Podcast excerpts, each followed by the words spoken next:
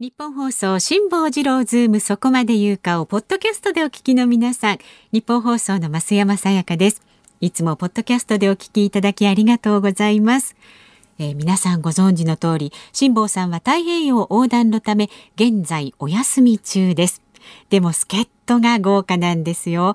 立川志らくさんに小倉智昭さんなど、そして日本放送が誇ります3大年齢がわからないアナウンサーの2人、吉田アナウンサーと飯田アナウンサー。まあ濃いですよね。まあ、ちょっと心配もあるかと思います。混ぜるな危険なんていう感じしますけれどもね、三大ってね、あと一人誰なんでしょうかね、とか、いろいろ考えてしまいますが、まあ日々ね、みんなでアイデアを出し合って、日替わり助っ人の曜日に合わせた企画、そして専門家の方をお招きして、全員で辛坊治郎ズームの屋号を守っていきます。ポッドキャストをお聞きの皆さん、私たちと一緒に辛坊さんの帰りを待ちましょう。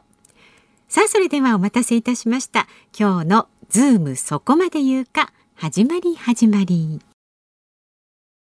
これはラジオネームバリバリ赤ヘルちゃんという方が今ツイッターで、辛坊治郎、ズームとつけて、え、あら、マリオから今日のホームランに BGM が戻りましたね。そうなんですよ。言っていただいてますが、辛坊さんは今も太平洋上にいらっしゃるわけですよね。うん、えー、5月の12日、時刻は午後3時半を回りました。FM93、AM1242 日本放送をラジオでお聞きの皆さん、こんにちは。日本放送アナウンサーの吉田久典です。パソコン、スマートフォンを使ってラジコでお聞きの皆さん、そしてポッドキャストでお聞きの皆さん、こんにちは。日本放送の増山さやかです。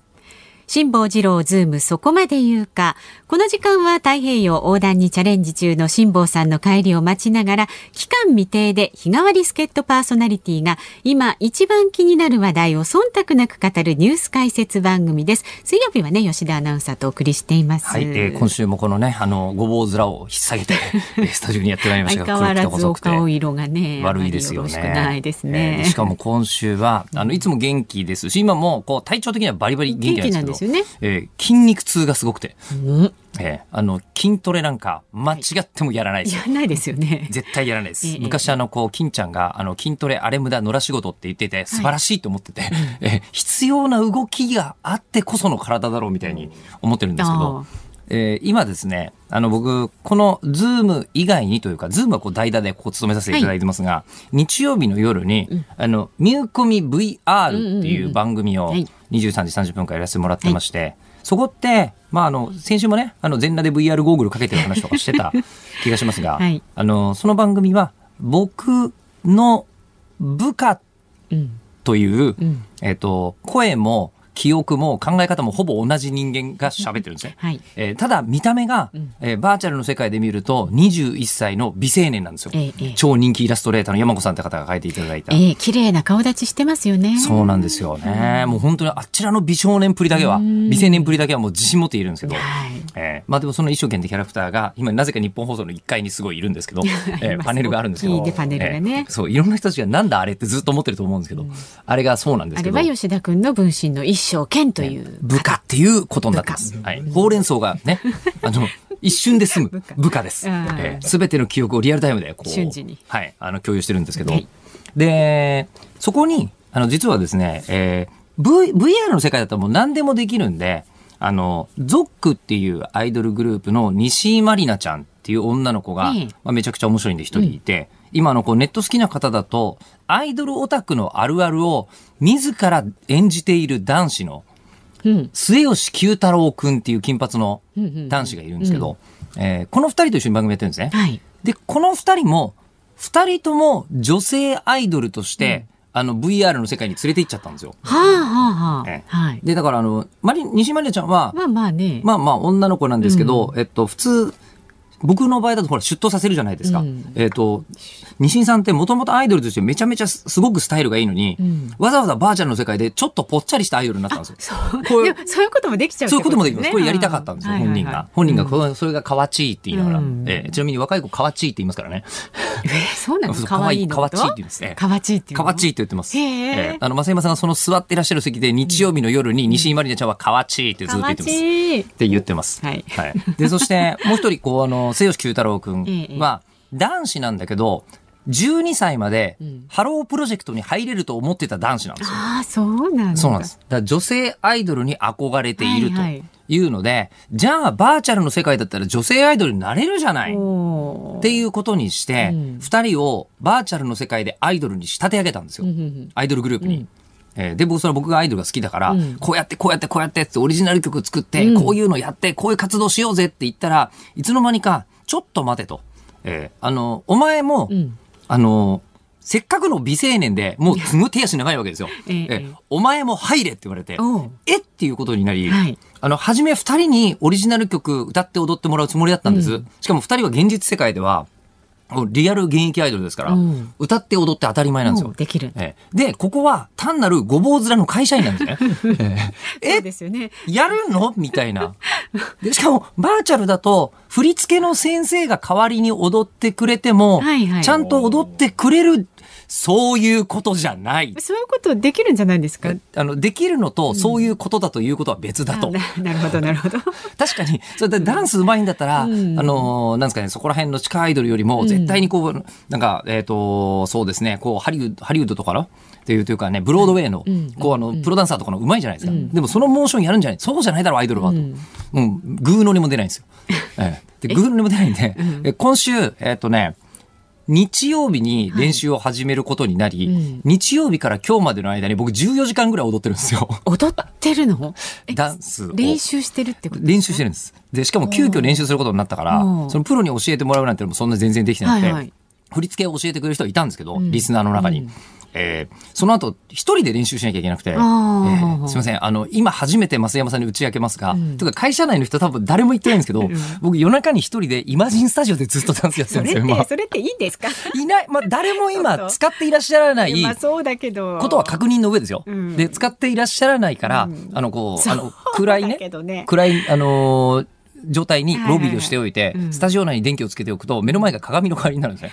ガラスが。よくね、路上でダンスの練習とかね、してる人そうやって映してますよ。ね。ももし、あの、イマジンスタジオでできないとしたら、僕はあの、近くのなんか丸の内とかでやってる、あの、ああれはうまいからまた絵になるんであっまあそうですて、よねあれをもうどうにもならない人間が一人でこう、えじゃあやってるんですちょっとやって、ちょっとやって、どういう感え、じ今？ちょっとだけ。えっと、今だとね、えー、T、T、ダンスに見えないんだけど、何現状ですか、そうですよそれ。ね。えっとこうやってやって。ラジオ体操の第二みたいな感じ？すちょっとあ慌ててるおじさんこんな感じです。慌ててるおじさんです。飛びましたほぼほぼ慌てているおじさんです。慌ててるおじさんですねええで、これ慌ててるおじさんを、はいあの、夜中のイマジンスタジオで一人でやってるじゃないですか。で、一人でこういうイマジイマジンスタジオでやってた時に、はいあもう誰も来ないから別に何にもと思いながら、一応アイドル曲とか楽しげにルンルンやってるじゃないですか。うんええもともと女の子歌うそ想定だし。はいで、ルンルンやってたら、あの、えーそれはお仕事ですからね。ん。えーあの、夜中のお9時過ぎに、えー警備の方が突然、そりゃ向こうが驚きますいや、よ。でもね、警備の方がこちらが通った瞬間に、あの、一瞬見て、あ、お仕事もありますよね。っていう雰囲気でこう、うわーっといなくなるんだけど、はいはい。あの、いなくなった時にちょっと気づいたんですけど、よく放送局に、あの、夜になると幽霊が出るとか、ありますよね。放送局につきものですよね、その噂ね。ですよね。えーで、あの、地下にあるスタジオ。いかにもありそうじゃないですか。ありそうありそう。えーで、えー警備の人しか今気づいてないんですけど、はいもしかしたら、あの謎の、えーおっさんがウキウキする動作音が、おっさんがダンスする幽霊って。誰にもあのこうスタジオの使用申請とかじゃないですから、うんえー誰もいないはずのスタジオからおじさんの息遣いだけが聞こえるみたいな怖いんですけど。可能性になってて今僕は日本放送の幽霊の元になってる可能性があるんです。で 今すみません放送を使って社内事情をお伝えして申し訳ないんですけど、ええ日本放送に今イマジンスタジオに今週から幽霊が出るという噂があったらそれは僕のせいです僕です。ですから。はい。あの、すいませんが、誤解なきをお願いいたしますという。ね、幽霊じゃないです。はいはい。はいというそれで筋肉痛だということでね。そうなんですね。この増山様の呆れが基本的にズームの味ですね。いやいや何ですかやっと呆れられる側に回ることができました。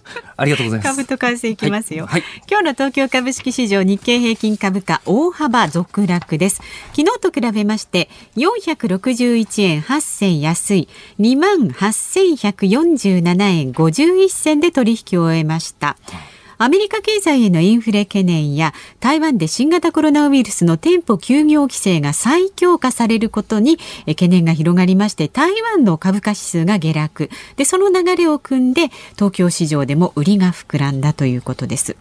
で為替相場は現在1ドル108円80銭付近で取引されています。昨日のこの時間と比べますと10銭ほど円高になっていますさあ、ズームそこまで言うか、この後は昨日から今日のニュースを振り返るズームフラッシュ。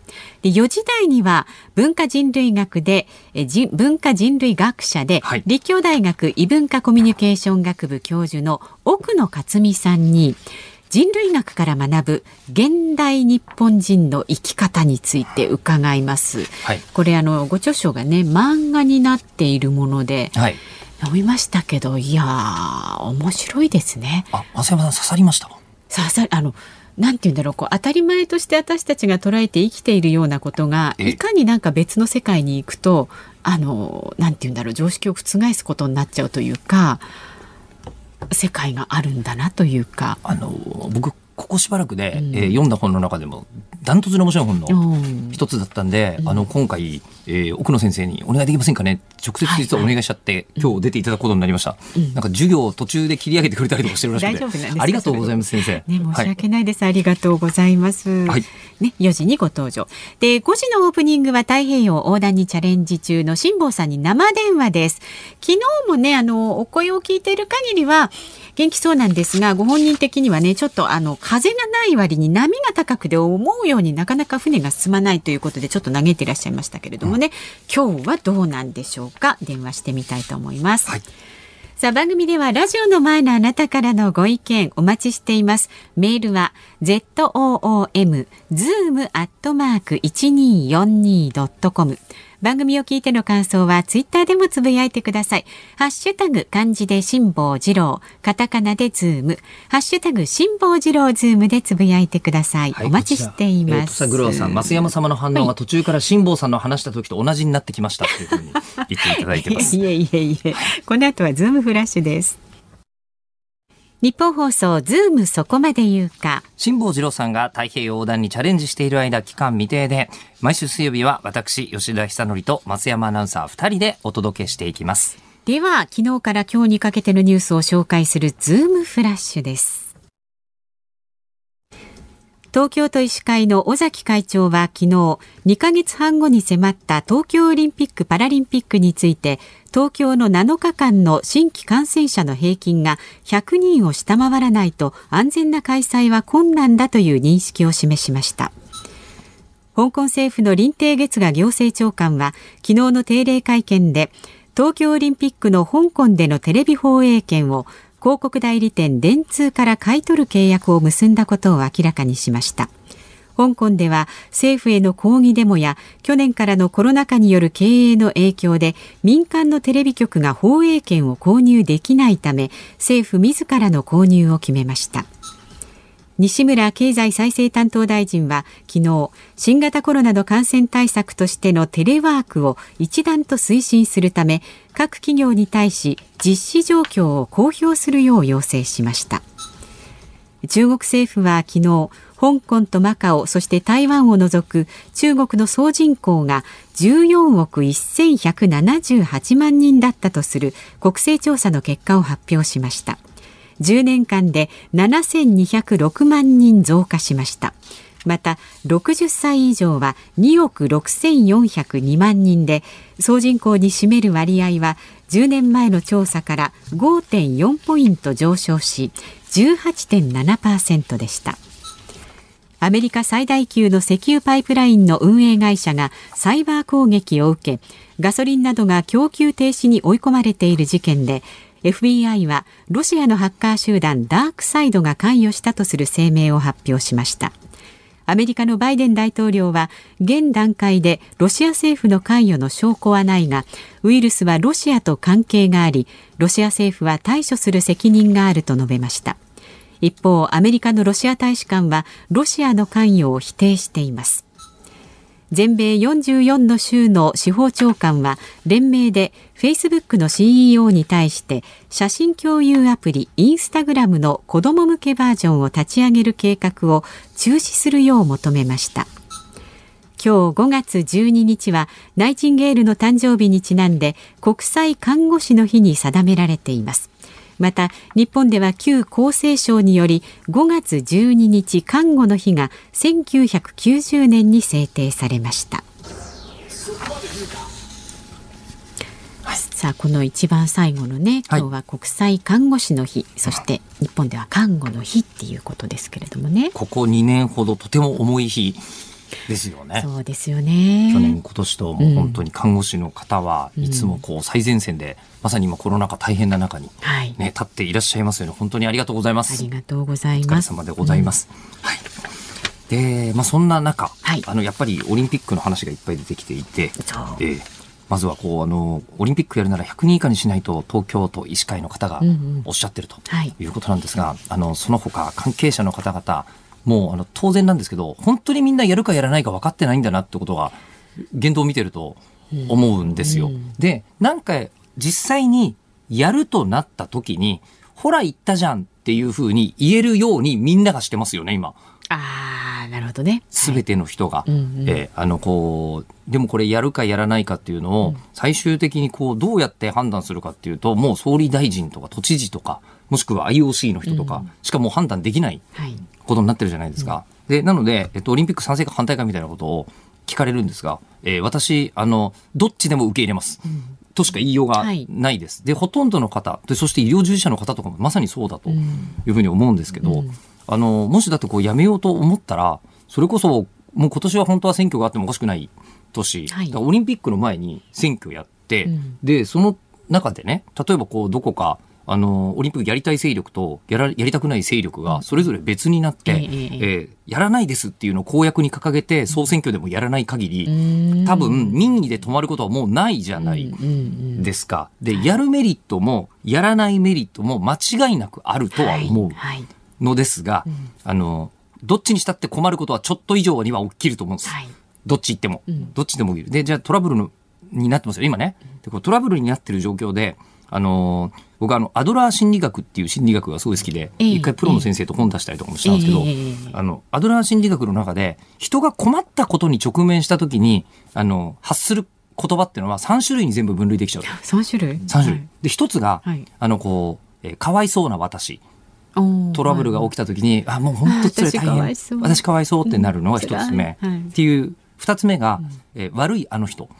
だってあの人が悪いんだもん、ね、そうです、えー、あいつがやれって言ったからいけないんじゃないか、うん、もう会議とかでもよくこの辺聞きますよね、えー、で大体トラブルが起きるとその3つに分けられるうちこの2つで、うん、えー、大体トラブルが起きた時は9割ぐらい占められてるんですね、うん。はいはいはい、言葉って、で最後に1個だけ残るのがあって、それがこれからどうするかなんですって、えー、でえー、この3つのやつで、これからどうするか以外は間違いなく事情を良くすることはないので、うん、あのとりあえず今こういうニュースに触れるときに、うん、悪いあの人のやつと、えっ、ー、と、あの、かわいそうな私のやつは僕は横に置いておくってことにしてるんですけど、はいはいはい、あんまないですね。そうですね。これからどうするかが本当に。確かにそうですね。ねちなみにこれあの会議とかに使えるテクニックに直すと、うん、あの会議であのそういう話よく聞くでしょ、はいはい、で、あの、アドラー心理学のこうテクニックの時は、えっと、何を話してもいいですって言うんです会議で。はい、その代わり、あの、札を渡して、うん、その札に1番かわいそうな私、2番悪いあの人、うん、3番これからどうするか。っていうのを自分が喋ってるのはどれだと思うかっていうのを上げながら喋ってくる。自分で上げて喋るわけね。そう、そう。で、そうすると、あのね、あの、最後のこれからどうするかに9割変わるんですって。へえ。えー、確かに、でしょ？って思いません？まあね。そんなことになったら、あの、だから、今こうオリンピックの会議とかしてる人たちも、うんうん、あのとりあえずその3本の札を全部の部屋に 用意しておいて会議とかすればいいのになすればいいのにうちの会社もそうすればいいのうちの会社もそうすればいいと思いますけども、すいません、えっと、僕の場合はですねそこに、ね、悪いのは私ですっていう札が欲しいです。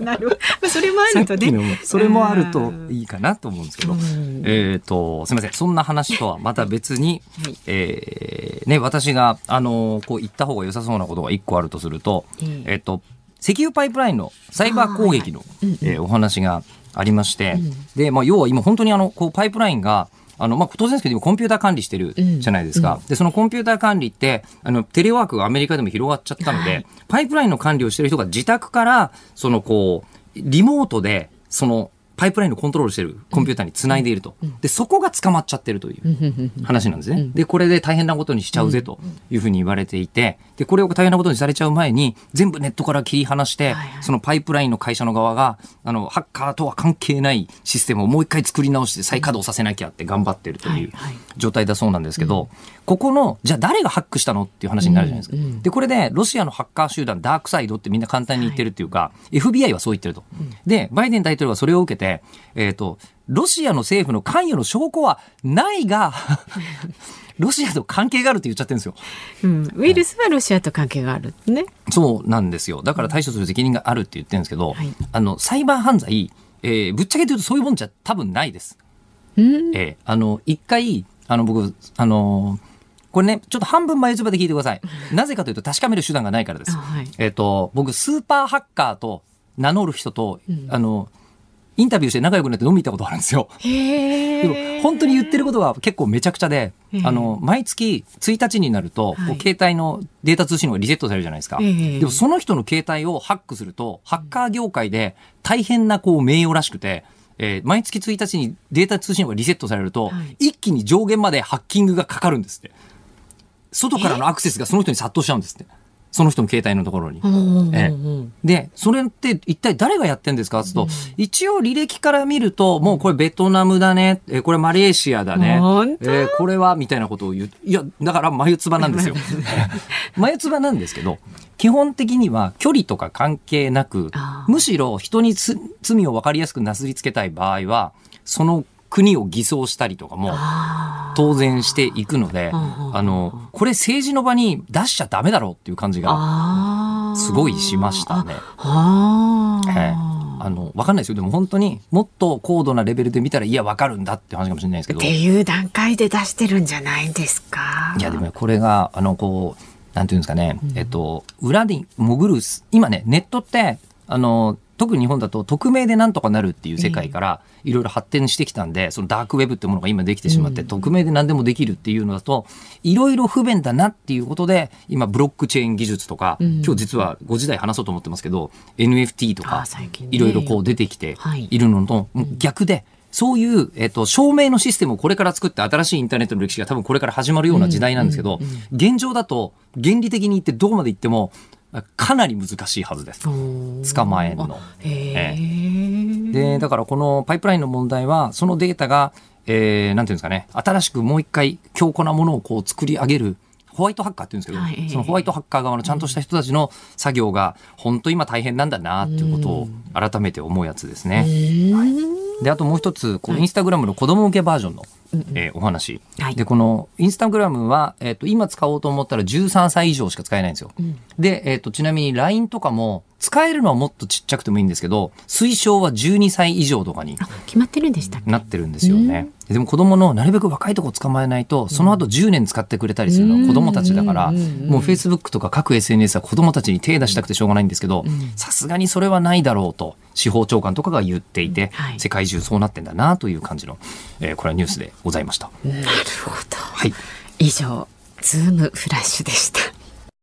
5月12日水曜日時刻は午後4時を回りました東京有楽町ニッポン放送第3スタジオからニッポン放送吉田尚記とニッポン放送の増山さやかでお送りしています。ニッポン放送ズームそこまで言うか辛坊治郎さんが太平洋横断にチャレンジしている間期間未定で毎週水曜日は私吉田久典と増山アナウンサー2人でお送りしていきますはい。この後5時台には辛坊さんの衛星電話に生電話をしちゃう企画、生存確認テレフォン5時の辛坊です。毎日お送りしています。そうそう、昨日ね、はいあの、辛坊さんがヨットのあちらこちらがこうきしむ音があるじゃないですか。あ,、はいはい聞いてましたれを人が話してるように聞こえるって言って言った瞬間にパチって切れましたそうなんですよ、そうなんですよ。ええっていうこともありましたんでね、本当に人が現れてないかどうか、うんちょっと確認をね、5時台に。船幽霊って言葉が。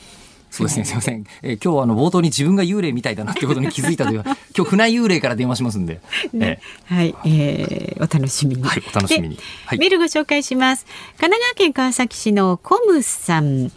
吉田アナウンサーは筋トレはいらないと言っていましたが、はい毎日自転車に乗っていますよね。なので鍛える必要がないのかなあ。これはもうあのななんですかね移動はどうやってしたって発生するじゃないですか。はい。で、えーなのであのす筋トレの時間とか取るのもなんだしで、金ちゃんが野良仕事うん。ならいいって言ってたのと同じ気持ちです。筋トレ野良仕事はし必然に発生じゃないですか、はいはい。移動も必ず発生するのをあ自転車に移動だからね。はいはいはい。置き換えちゃえば、まあまあ運動になるかなっていううん。のは思っていて、うん。そうしてるのと、うん。あとそうだ昨日の、うん。あのこう小倉さんのお話をはい。聞いていて思ったんですが確かに公共交通機関オリンピックの時メディアが使わない方がいいという話にはい。なる可能性大いにあるじゃないですか。うんうんで、えー僕実は日本放送のアクレディって言われていて、取材できる人間って、あの、各社に2、3人とかに限定されてるんですがね、決められている中、はい。もう白羽の矢が立ってるわけですよ、す。吉田アナウンサーに。で僕もなんでって聞いたんですよ、うん。ええ。スポーツの方とかいっぱいいるじゃないですかみたいな。あスポーツの方ももちろんいきますけどね。それはそれであのジャパンコンソーシアムって言って、うん。試合の実況をするだ代表チームが組まれるんですよ。そっちの方にはもちろん選ばれてなくて、あの街ネタとかをやるために選んでもらってるんですけど、その場合多分僕全部自動え自転車で移動する可能性があります。本当に。これは。まあでもその方がね、便利かもしれないですあのよね。公共交通機関じゃないし、うんうんうん。えーなおか、まあ、ないっていうか、あの、こう、なんですかね、あの、乗り合わせるものでははい。ないし、うん。で、なんなら、その、お台場から一番、駒沢のオリンピック公園まで行けって言われたら、僕そういうの行ったことありますから、おう。全然そういうのありかなとか、心強いですね。はい、考えながら、まあ雨風強くなければいいですけどね。そこですよね。うんまあ、辛坊さんのことを思えば、まあ、渋さんのことを言えばね。その程度のそ雨風はねの程度はね。えーうんうん。はい。なんでいいですよねそ。んなこと想像してます。はい。それからツイッターですけれども、ゲストね、この後奥野さんいらっしゃいますけれども、はい。えー、秋人さんですね。今日のゲストの奥野克美教授、ツイッターアカウントあるから見てみたけど、バイオすごいぞ。バイオってプロフィール欄バイオグラフィーってことですね。はいはいはい。あ、いや、確かに、あの、書かれてる文言が、えっと、メキシコ山中の先住民に潜入したのが82年。えー東南アジアを、えっと、巡って、うんバングラディッシュで上座部仏教の、えー僧侶になられて、うんブッダガヤで減俗されました。これが83年。はいえークルディスタン、インドネシア、ボルネオ島、えーシャーマン弟子入り。えーシャーマン弟子入り。で、えっと、マレーシアの熱帯林の狩猟民、プナンとともに2006年から研究を進めていらっしゃるとこ。のね、プナンのね、はいお話が本になってるの読みましたけど。そうなんですよ。はいえーっていうあの先生この後つながせていただきますので、ええええあの本当に本面白かったんです。あのお楽しみに。はいお楽しみ、えーラジオの前のあなたからのご意見もお待ちしています。メールは zoom アットマーク一二四二ドットコム。ツイッターはハッシュタグ辛坊治郎ズームでつぶやいてください。この後はね、その聞けば人生観がちょこっと変わっちゃうかもしれない文化人類学者の奥野克巳さん登場です。ズームそこまで言うか。この時間はコメンテーターの方のご登場です。文化人類学者で立教大学異文化コミュニケーション学部教授の奥野克巳さんとつながっています。奥野先生。あ、こんにちは。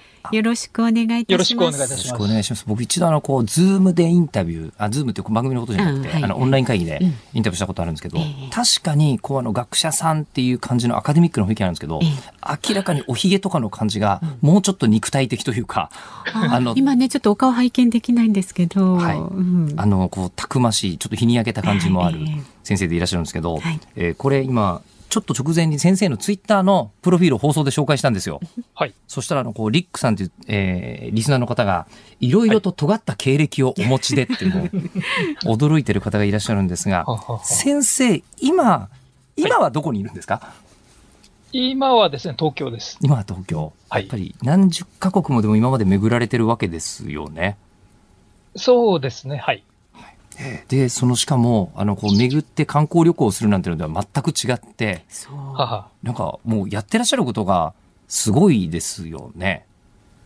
い、いや、ま、ま、その、あれですか、ツイッターのアカウントで書いてるのは、おそらくあの、若い時に旅をしていた、その経歴を書いてるんだと思うんですね。あ。そうですね。メキシコの話。山中のはい。先住民に潜入って書いてあるんですけど、潜入？潜入っていうのは、はい。あそうですね。あの、えっ、と、高校生の時にですね、まあ一番その夢としては、日本脱出というようなことを考えてましあて、あはい。大学に入ってスペイン語を勉強しで、それであの、まあ、アメリカ経由でメキシコに行って、山の中に入っていったっていうのが最初だったですね。あの、日本脱出するだけだったら、なんて言うんでしょう、はいもう、もっとお手軽に脱出できる先はありそうな気がするんですけど、なぜメキシコだったんですか？あのーまあ、アメリカに行くという、まあ、英語の勉強もしに行くというふうなことも、まあ、視野にあったんですが、そこから、あの、まあ、ずれてですね、えーずれましたね。あの、当時ですね、あの、小田誠の世界、何でも見ては、見てやろうという本がですね、ありまして、はいで、それはあの、アメリカで、えーフルブライトの留学生で彼があアメリカに行ってお金が余ったんで世界中を見て回る、うんあの、歩いて回る、そういった話だったんですね。はい。で、そういうのに影響されて、まあ、えーその、誰でも行けるようなところではなくて、その、変地に行きたいということを思ってましたんで、まあ、いきなりえー山の中に入っていったっていうのが、まあ、最初だったんですね。あの、先生すみません。それと、今はいさっきから、はいなんとなく、気になっちゃっキュルル、キュルルっていう音が先生の元から聞こえるんですけど、これは何が？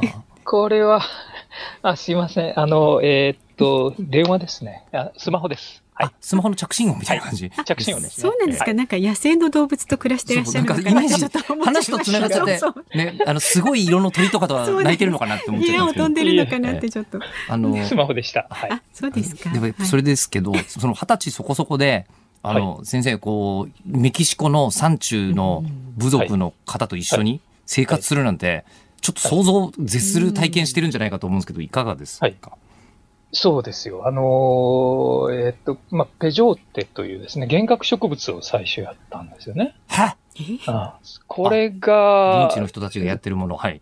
そうです。あの、はいまあ、違法ではなくても、あ儀礼としてやってるんですね、はいはいはい彼らは。ええはい。うんで、これをやったところ、まあ、幻覚が見えたっていうのがあってですね、強烈な体験でしたね。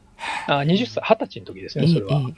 はい。でもそれだけでもうなんか十分冒険は済みそうなんですけど、先生はそこからが冒険が終わってなくて、中でも気になるのが、バングラディッシュでジョーザブ仏教の僧になったことがあるっていうのは。これはどういうことなんですか？それはだからそのメキシコから帰ってきて、ええ。うん、まあ逆カルチャーショックを受けたんですね。まあ日本社会で、えーまあしばらくいたんですけど、またどっかに行きたいなというふうに思って、で、その時には、あのまあ勉強したんですね。あの、あの、世界のあ人たちのうちでこう半分が飢えているというような、あまあ、いろんな本を読んでですね、勉強して、うんまあ、世界にある格差、ああるいは、あの、あーまあ、最貧国にですね、行ってみたいというふうに思ったんです。最貧国っていうのは、えーその頃は、まあ、バングラデシュだったんです。うん。で、うんまあ、そ、そこに行ってみたいというふうに思ってって行ったんですが、えー途中でですね、バンコクで、これはあの、当時えーかなりえーお金を使ってですね、お金がなくなったんですね。はい。で、バングラデシュに行った時にもお金がなくてですね、えー Buddhist として、 Buddhist monas、Buddhist monastery、まあ仏教寺院に泊まらせてもらったんですね。はい。で、そして、その時にあの、急性腸炎という病気になってですね、死にかけたんです。ええで、病院に運ばれてですね、死にかけて、で、ああの、お寺に戻ったらですね、君もあの、九死に一生を得たんで、えーお坊さんにでもなってみないか。どういうことなんですか？えそういうことはあるんですか？そういうことでなったんですね。ええ。なりに嘘行ったのではなく、そうです。あの、はい。なりに行ったのではなくええて、成り行きでというか、はえー。はあ。いや、先生のこのお話聞いてるだけですごいじゃないですか。ええええええ。えーで、そのこう、奥野先生が、あの、今、研究していらっしゃるというか、まあ、ほとんど一緒に生きていらっしゃるっていうふうに、ご著書を読むと感じるんですけど、えっ、と、カリマン担当に、えープナンという部族がはい。いると。うんで、このプナンをテーマにした本を読んで、僕、痛く感動して、ええ。あの、インタビュー実は一回申し込はい。ませていただくことがあって、今日もお願いしてるんですけど、うん。その、プナンをテーマにした本のタイトルが、あの、ありがとうもごめんなさいもいらない森の民と暮らして人類学者が考えたことっていうタイトルの本先生出されてますよね。はい。もう今聞いてると、もうメキシコの幻覚から、こうあの、バングラディッシュの、こう、僧としての、まあ、修行もされたんですよね、きっと。僧になるために。あの、そうですね、あの、えっと、一月半ぐらいは、まあ、だから、お坊さんになってましたんで、ずっと修行をしてました。一月半ですが。一月何やるのかだけちょっと聞いてもいいですか？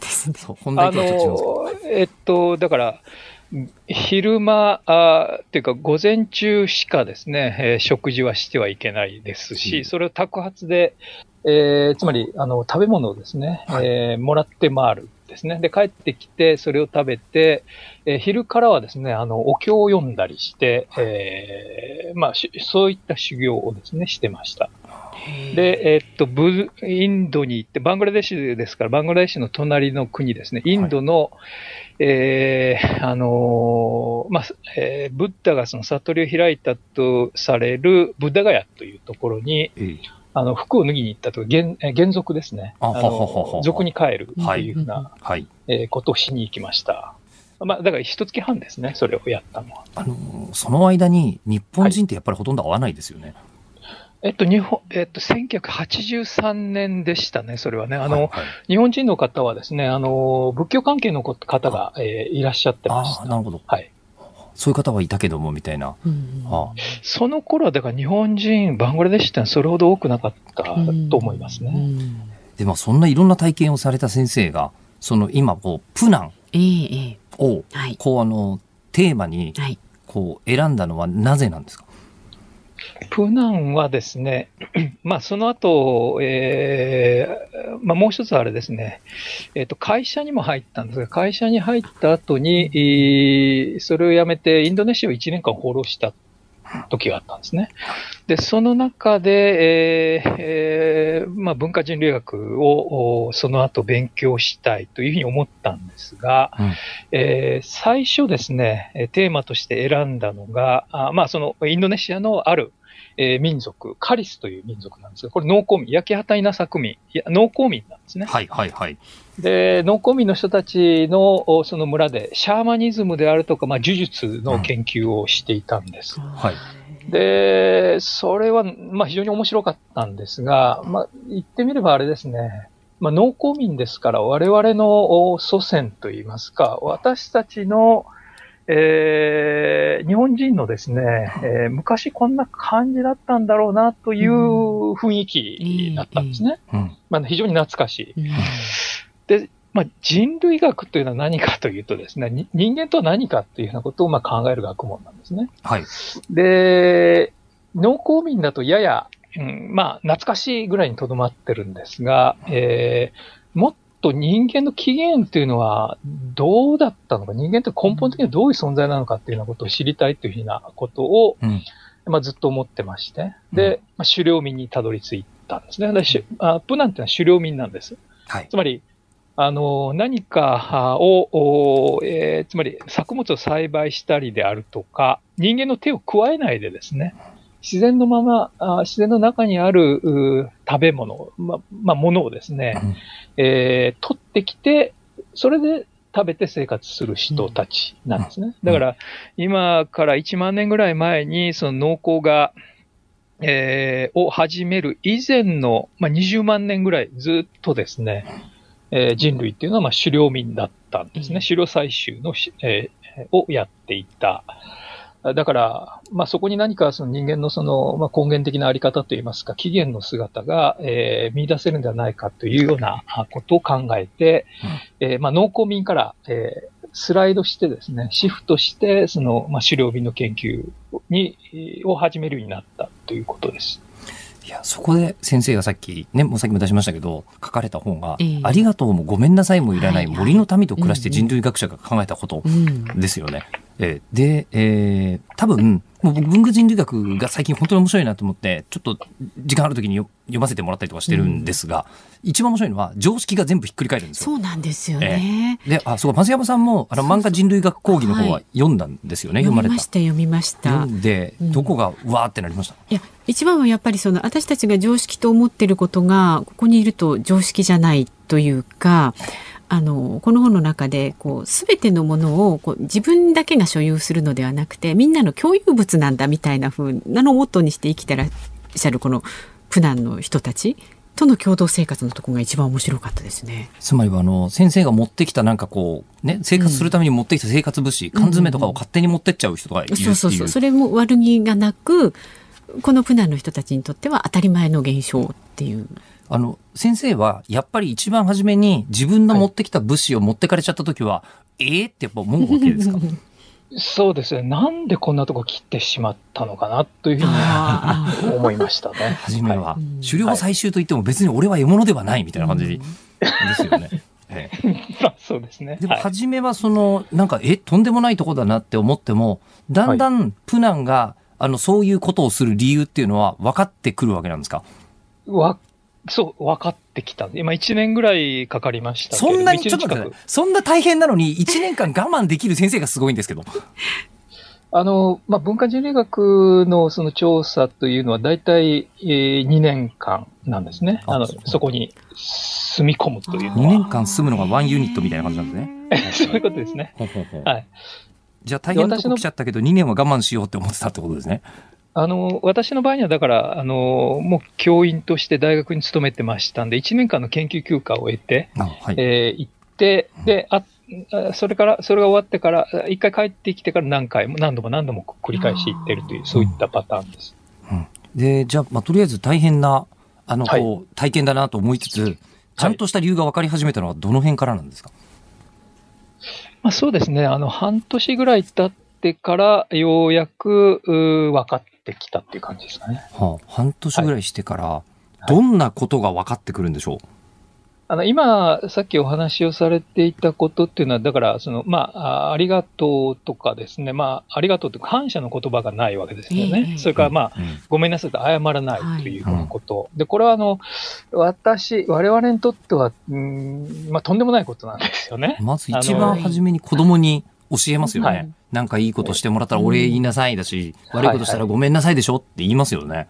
そういうことですよね。ええ、うん。だからそういう言葉もないんです。だからそれはなんでな、なんでなのかなというふうなことを、まあ彼らと、まあ共にこう暮らしながらですね、あの、まあ言葉がまずできるようになる、なるのが最初なんですけれども、で肩越しに彼らが言ってることなんかを、えー、まあなんて言うんですかね、あの、研究というよりもですね、もうその場に溶け込んで住むということですね。まあ、その人たちになってしまうというある面では、えー、そういうことを、まあ、彼らです。もう私は、うん。というところまで行ってわか、わかることがある、ね。合に入れては合に従いみたいなこと言いますけど、その、究極、超ハードモードのそれですよね、もうね。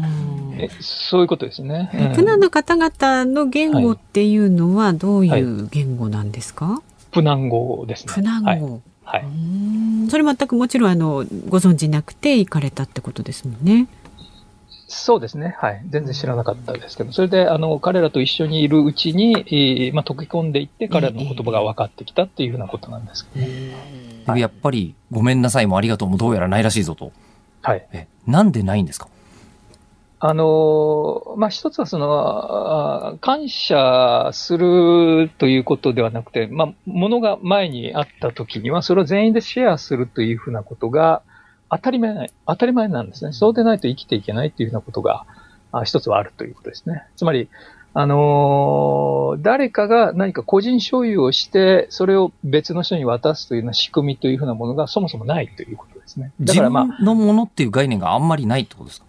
えっと、実はですね、これおそらく独占欲っていうのはあると思うんです。子供に飴玉なんかをあげたらですね、うん、それを、えー、独り占めしようとするんですけども、うん、まあお母さんなんかが、えー、隣の子供にあげなさいというふうに言うわけですね。で、そういうことによってシェアリングというふうな考え方がこう広がっていくというか、まあ身についていくということですね。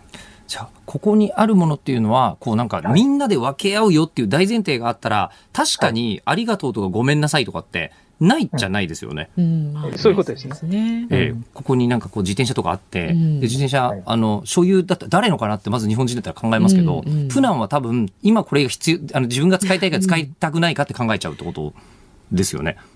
そういうことですね。使えるもんであれば、使おうということだけしかないということですね。借りるとか貸すという概念そのものもないということですね。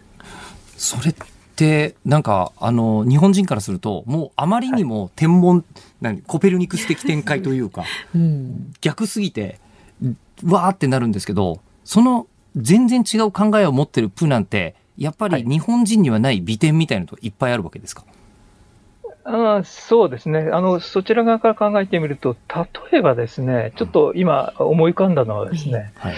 あのーそうそう、あのー例えば、マレーシアの選挙があってですね、で、彼ら森の中にあ住んでるんですけども、えー村に帰ってこいっていうふうに言われて、うんえーあの、候補者が来るんですね。で、候補者が来た時に、えーお金をばらまくんです。で、えー何人か来てですね、一番多くお金をばらまいた人にい彼らは入れるというですね、非常に潔い、えー やり方をしてますね。うんつまり、物はも持っている人は、えー誰かに与えなければいけないっていうのが彼らの最もその、えー重要な特目なんですええね。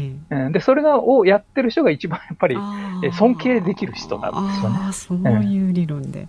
うん。つまり逆に言うと彼らが、彼らの考え方を中心として物事を、えー世界をこう見ているというか、で、私自身もあの最初はええというふうに思ったんですが、彼らの中に入っていくと彼らのやり方、こう理屈というのがですね、ストーンとこう落ちる。んですね。うんで、逆に言うとですね、おそらく何らかの形で、彼らがやっぱり起源にあるというか、最初は彼らだったんですよ。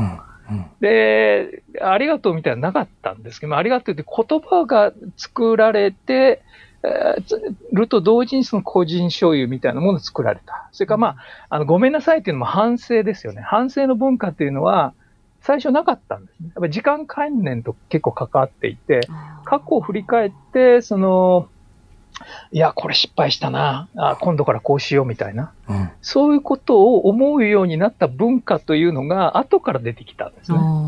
あで、我々反省の文化って非常に当たり前だというふうに思ってますけれども、ーだからもしかしたらその反省とか、なんか、あの、みんなが所有とかいうことを考え始めたがゆえにそういう問題が起きてんじゃないかっていうのをプランを見てると、先生は感じるとそういうことですね。はい。いうことですね。うんいや、すいません。ちょっとあの、先生の本格派っぷりがすごすぎて、序盤にちょっとお話取り付いたんですけど、まだ全然お話終わってないんですが、えっ、と、気になった方は、最新刊としては漫画人類学講義、ボルネオの森のためにはなぜ感謝も反省も所有もないのかっていうのになってらっしゃったりとかしますので、よろしければそちら、お読みになってみてください。先生、一回どっかで本当連れてってください。お願いします。本当行ってみたいんです。すごいですね。はい。またぜひあのご出演の方もよろしくお願いいたします。はい、どうもありがとうございましありがとうございましたた。文化人類学者の奥野克美さんでした。5月12日水曜日、時刻は午後5時を回りました。日本放送の吉田久典です。日本放送の増山さやかです。日本放送、ズームそこまで言うか。えー辛坊治郎さんが太平洋横断にチャレンジしている間、期間未定で、毎週水曜日は私、吉田久典と松山アナウンサー2人でお送りしていきます。はい。生存確認テレフォン5時の辛抱ですのお時間やってまいりまちょした。っとウキウキしてませんか、松山さん。いやいや、今日はどうなのかなって思ってますよ。はい、今スタッフが受話器を持ち上げました。しょう。はいなんかね、荒れた海に止まった釣り船のように、ただただこう、う波の上でね、大きく揺れる状態のため、いろんなものが、いろんなところにこう、ぶつかったりしてトラブルが多いんだと。あ、そうなんですか。そうなんですって。はあだから難しいですよね。その、荒れてても、うん風が強くても大変だし、波の上で止まって揺れてるだけでも大変だしう。ーん。いや、本当に、今まで確かに絶好調ですっていうのはほとんど聞いたことがない感じがいたしますが。ね。うん大丈夫ですかね？昨日はしかも途中で切れちゃってましたからね。そうそうそう。えあれは恋なのか、どうなのか。わざとなのかどうですかね。うんさて、つながるかな？あまだ今あの太平洋上の、うんまあ衛星にアクセスしている状態みたいな。はい東京から町。東へおよそ 4400km ほどのところにいるという情報が入ってますね。4400キロ。もう比べるものがほとんどない。あそうそれからもう時差が生じているのででね夜の8時過ぎですね。で、8時2しかも分、あれですね、あの日付が違うんですよね。そうそうそう。昨日の夜出ましたねもう一回かけましょうかあの、レね。ギュラーのおじさんが出てきました。恒例の。えはい。大丈夫かえな。どうですかね。まずはまあ、うーん、あのつながることだけでもまあ本当にすごいことですけどね。そうなんですよね。あの衛星の状態がね、その衛星をキャッチするのに本当にちょっとしたこう場所で切れたりつながったりっていうのあるみたいで。うん一昨日も辛坊さんは待ってたらしいんですよ。ちゃんと定時に。はい。だけどこっちはつながらなくて、うんっていうこともありましたからね。でエンディングでもう一度と。そうそうそうそう。でね、辛坊さんからすると、またあの太平洋上で電話取ると、次々と謎の有名人から電話かかってきるわけですよね、いろいろと。そうなんですよええいろいろそうなんですえ、田島陽子さん？みたいになったりするってことですよね。ご本人あのわかんないですからね。一回松村邦弘さん呼んでみて、掛け筆かけたりとかできないですかね。あの、そしたら、え？みたいな。信じちゃうと思います。ああ.ちょっ.とこの時間難しいですかね。じゃあ、はい、エエンディングでもう一回チャレンジしてみたいと思います。はいはい。明日、明日じゃないや、じゃあ5時のね、えー、20分過ぎかな？もう一度かけてみたいと思います。何よりも天気予報はお伝えしたいですからね。そうですね。ね辛坊さんの生命線ですもんね。はいということで、えー、今年ツイッターなどでも、なんかあの週末はですね、音声更新されたりしてて。そう、辛坊の旅 N もね、合わせてご覧になってください。はい。ニッポン放送ズームそこまで言うか。この時間特集するニュースはこちらです。NFT アメリカのツイッター社の CEO ジャック・ドーシー氏は3月22日自身の初めてのツイートの NFT をおよそ290万ドル日本円でおよそ3億1700万円で売却し慈善団体に寄付しました。またテニスの大坂なおみ選手のお姉さんが大坂なおみ選手を描いた作品集が NFT として出品されそのうち一つは20万ドル。日本円でおよそ2100万円の値がつきました。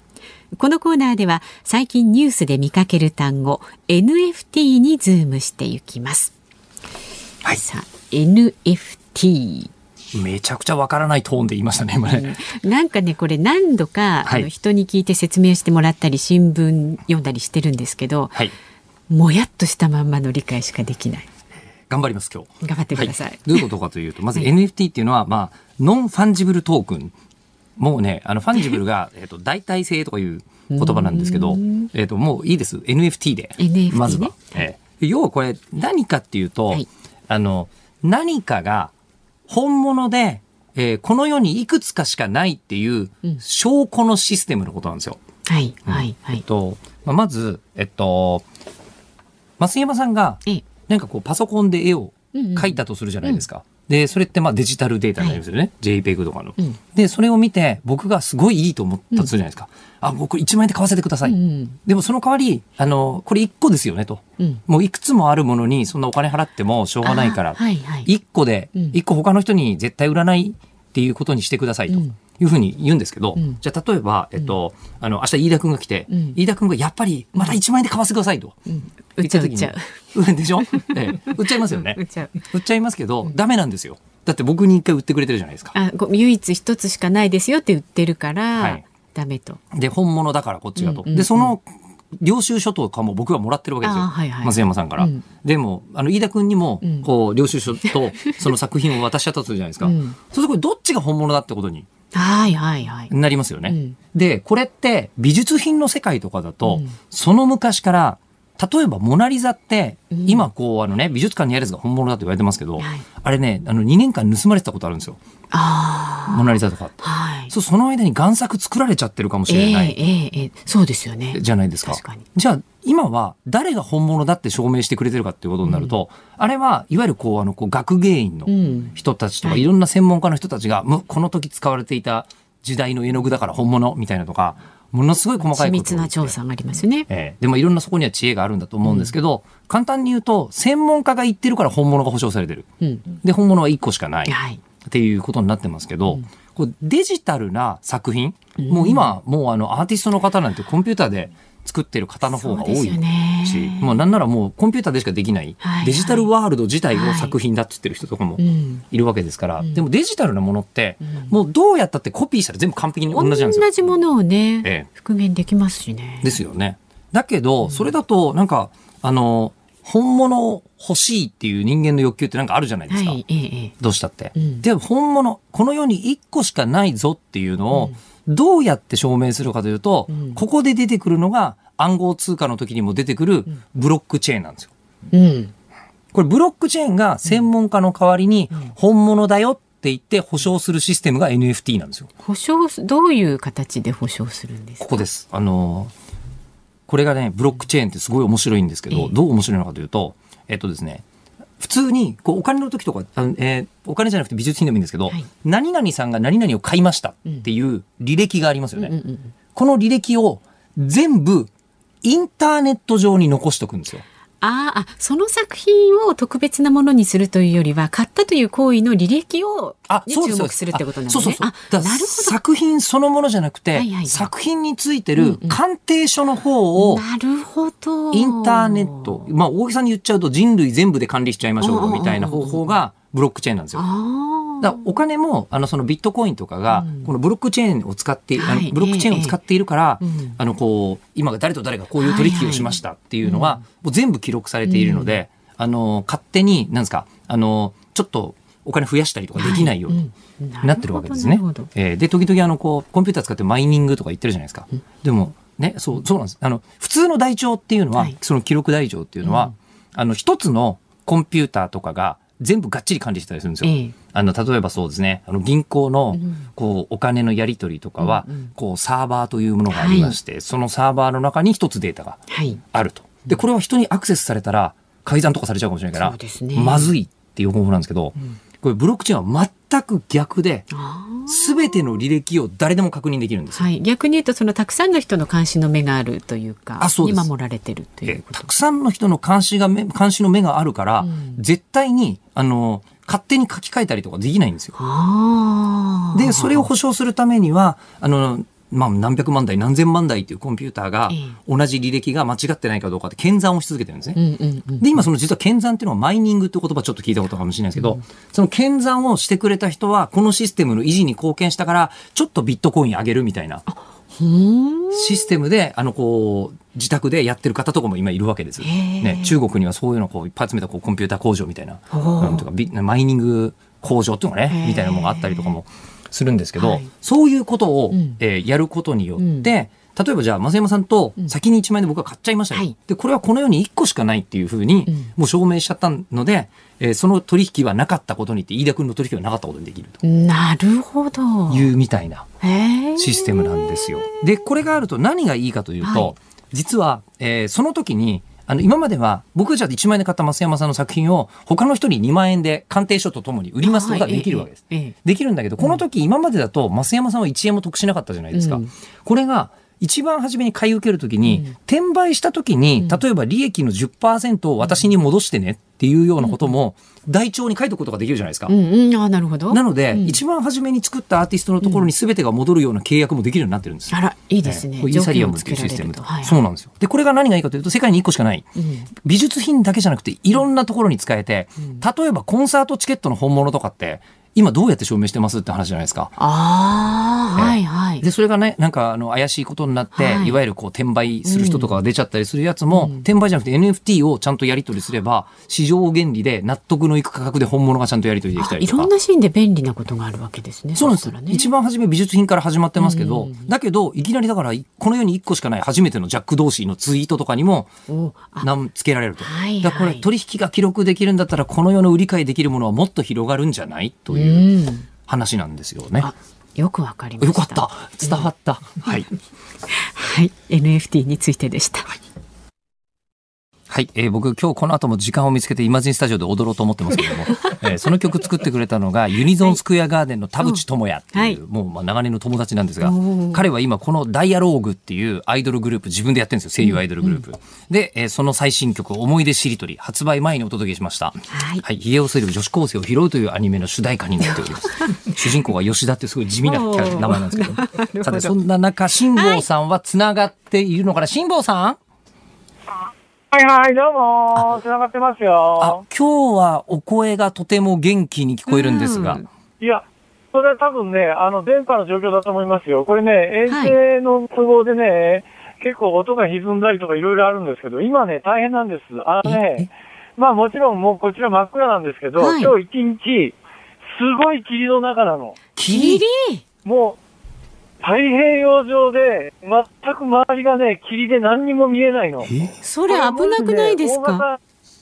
大型船舶かなんかにね、突然こう、出てきてボンって当たられたら終わりだね、これ。うわこれ自分をなんかこう、あの、示す方法ないんですか？光を出したりとレーダーか。とか。ね。あ、いやいや、それは大丈夫ですよ。だから、あの、自分を示す、レーダー上には映ってるはずなんで大丈夫なんですけど、うん。でもなんか、あの、心理的に、周りが完全にタの真ん中で霧に閉ざされてるって、うんうんすごいなんかね、不思議な感覚ですよ、これ。不思議だし、ちょっと怖いですよね。失礼かもしれませんがそれ、も一日ずーっと、ずーっと霧。あの、周りから見ると、辛坊さん幽霊船に乗ってるみたいな感じに なっちゃうってことですか？確かに確かに。誰が幽霊船や？ね んなんか乗ってんじゃないですか？あの、昨日何か人の声に聞こえるあ音がするみたいなこともおっしゃってましたけど、ああ、そうそう。あのね、いろんな、いろんなところで聞くんですよ、ヨットってね。それがなんかね、もう鮮明に人の声に聞こえるの。もしもしとか、こんにちはとかね。ちょっとそれ。ごい鮮明に聞こえるんですよ、いろいろ音が。だ、大丈夫ですか、辛坊さん？え？大丈夫ですよ。大丈夫ですか？大丈夫だ。大丈夫ですか？大丈夫です。何か言ってほしい言葉とかないですか？ありがとうえっと、あの、現無事を祈ってますとかいうのがすごく嬉しいですね。無。事を祈るのをもっと具体的にすればいい天気を。あお天気お天気。じゃあね、あの、勇気づけるために今後のお天気なんですが、明日にかけてもぞ高気圧の中心付近にいるため風弱いと。で、波は明日の明け方から少し落ち着きそうです。で、天気は曇りが続くと。風がないのが一番困るんだよ。とにかくね、30ノットぐらい吹いてくれた方がよっぽどありがたいああ、まあ、進まない。ないよ。霧も晴れないですよね、風がないと。じゃ。あ、ちょっといい風が吹くようにお祈りします。はい、お願いします。うんうん、ですからちょっとご無事で頑張ってくださいね。はい、ありがとうございます。じゃあね。はいあっさりですね。頑張ってください。風、風を吹けありがとうございます風を吹けありがとうございましたありがとう。大丈夫かな？やさあ、幽霊尽くしな放送だったなと思って 確かにそうですね、多かったですね。はいあ、あのプロ野球の中止の情報が入っています。あはい今日甲子園球場で行われる予定でした阪神対中日戦、雨のために、えー午後4時40分に中止が決定となりました。関東も明日雨だって言いますしね。そうですね。で、お聞きの日本放送、この後5時30分からはショーアップナイター。今日は横浜スタジアムから DNA 対巨人戦。解説は江本武則さん。実況日本放送、煙山光則アナウンサーでお送りします。で、明日朝6時からの飯田浩二の OK 工事アップは、コメンテーター、ジャーナリストの鈴木哲夫さん、デジタル庁、そして新型コロナワクチンの高齢者接種事業について取り上げます。で、3時半からのこのズームそこまで言うかは、明日は飯田浩司アナウンサーの登場です。4時台のゲストは、農業ジャーナリストの浅川義弘さんにお話を伺います。はい。で、日曜日ですね。そうですね、えー日曜日の午後11時30分から、見込み VR というはい番組やらせていただいてまして、そのために今筋肉痛を抱えながら、なぜかダンスレッスン一人でやってるんですけど、いやー、ちょっと、あの、本当にね、現役アイドルってすごいなって思いましたよ。やってみるとね、わかるもんですね。何十曲もやってるんだなというふうにんよく思いましたけども、えーもう仕上げないことには誰かに迷惑がかかるということになってしまったんでそ。れ完成したら私たちの目の前でやってくださいね。あの、VR で見てください。あの、実写じゃなくて。おじさんでなんでさっき、おじさんで写真、踊ってるとこ写真撮ってあげたんすか？ツイッターも。公式も。でみたい。本当に。ということで、ズームここまでがここまでのお相手は吉田久典と、増山さやかでした。